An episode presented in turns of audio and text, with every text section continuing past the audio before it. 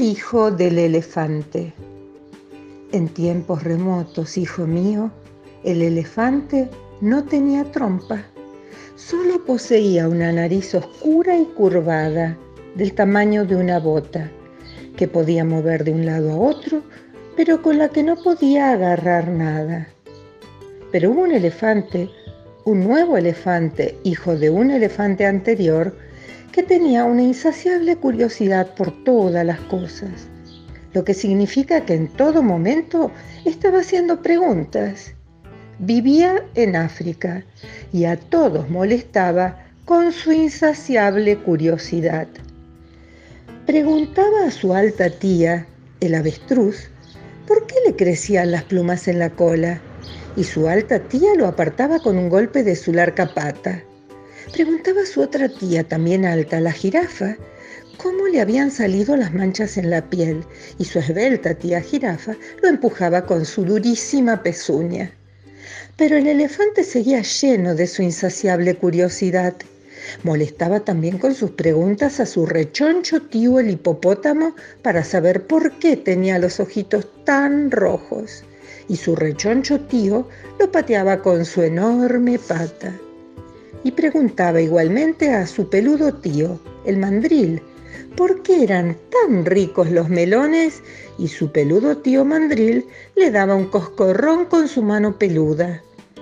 Pero el elefante seguía lleno de su insaciable curiosidad. Hacía preguntas de cuándo veía, de cuánto oía, olía o tocaba. Una espléndida mañana al comienzo del verano, el hijo del elefante hizo una pregunta que hasta entonces no había formulado. ¿Qué come el cocodrilo? Su padre y su madre lo hicieron callar con un ch, ch, ch, Pero el elefante fue al encuentro del pájaro Colo Colo que estaba posado en una rampa de un espino. Mi padre y mi madre me han castigado y también todos mis tíos le dijo el elefante, por mi insaciable curiosidad. Pero a pesar de todo quisiera saber qué come el cocodrilo. El pájaro Colo Colo le contestó con su voz quejumbrosa. Vete a las orillas del gran río Limpopo, que tiene las aguas verdosas y grises y corre entre los altos árboles. Allí lograrás saber lo que quieras.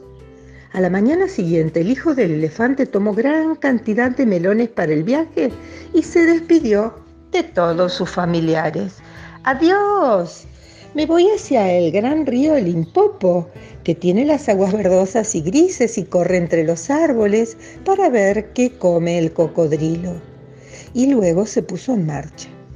Iba comiendo melones y cuando caía la cáscara la dejaba en el camino.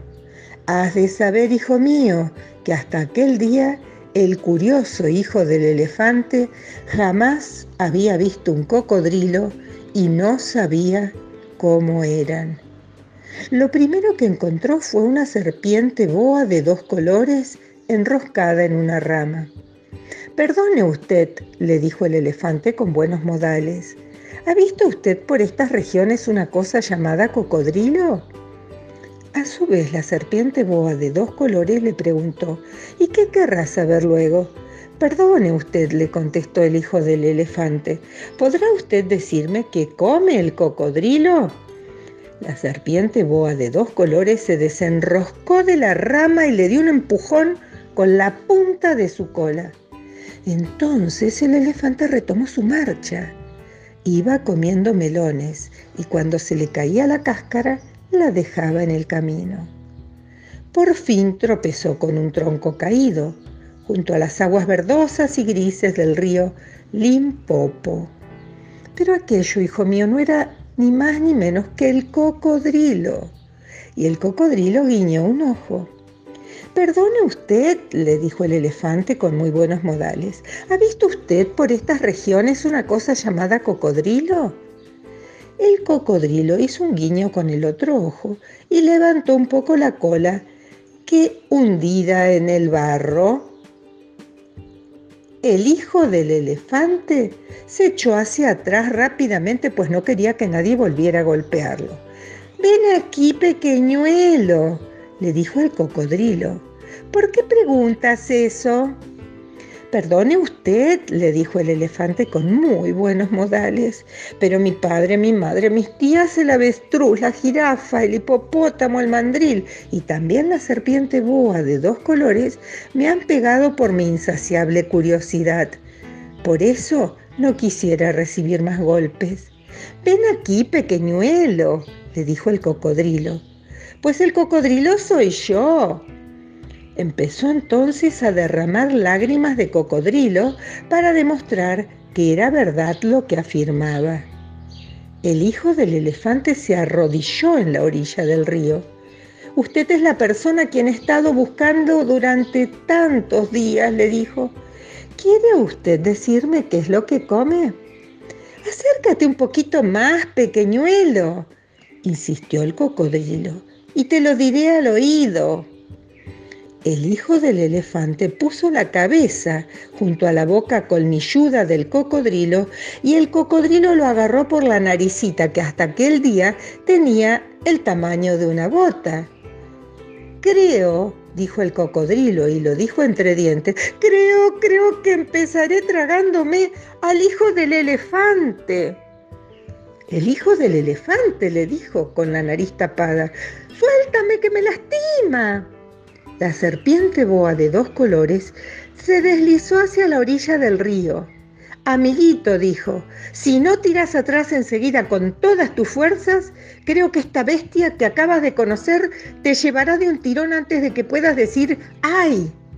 Entonces, el hijo del elefante afirmó en el suelo sus pequeñas posaderas y tiró y tiró y tiró y volvió a tirar con toda su alma, hasta que su nariz empezó a alargarse y el cocodrilo daba coletazos en el agua haciendo espuma y seguía tirando y tirando.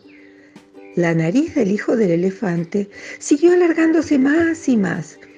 El pequeño ponía muy tiesas sus cuatro patas y tiraba y tiraba.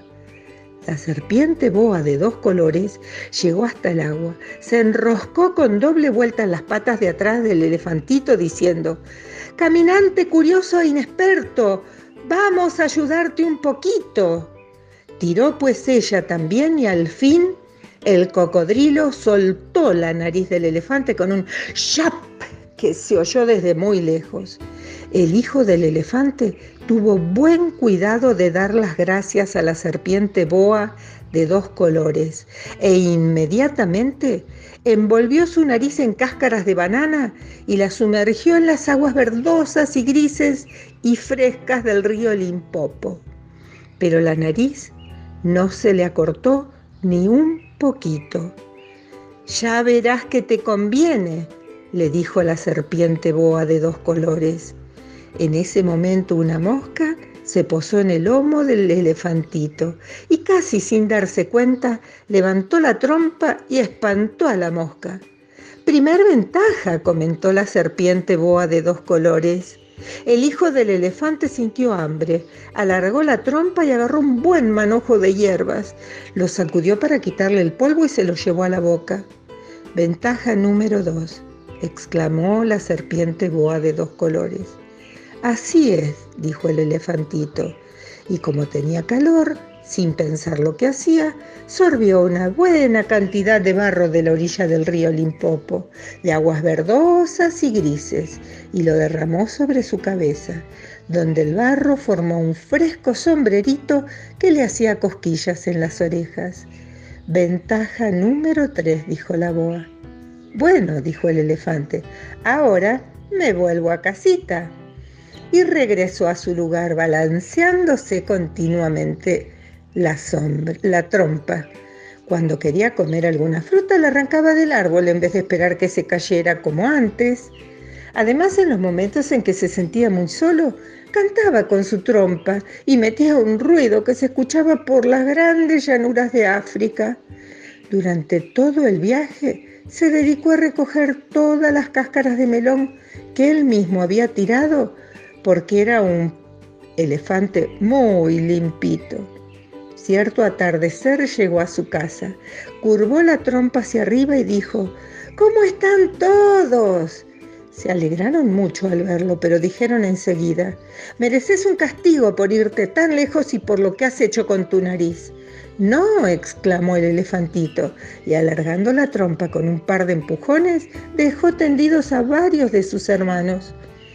Después de unos días, los otros elefantes descubrieron que la trompa resultaba muy útil y uno tras otro a buen paso marcharon hacia orillas del río Limpopo de aguas verdosas y grises que corren entre los árboles.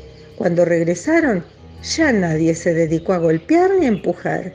Y desde aquel día, hijo mío, todos los elefantes, los que verás en tu vida y los que no podrás ver, tienen una trompa exactamente igual a la de aquel elefantito insaciablemente curioso.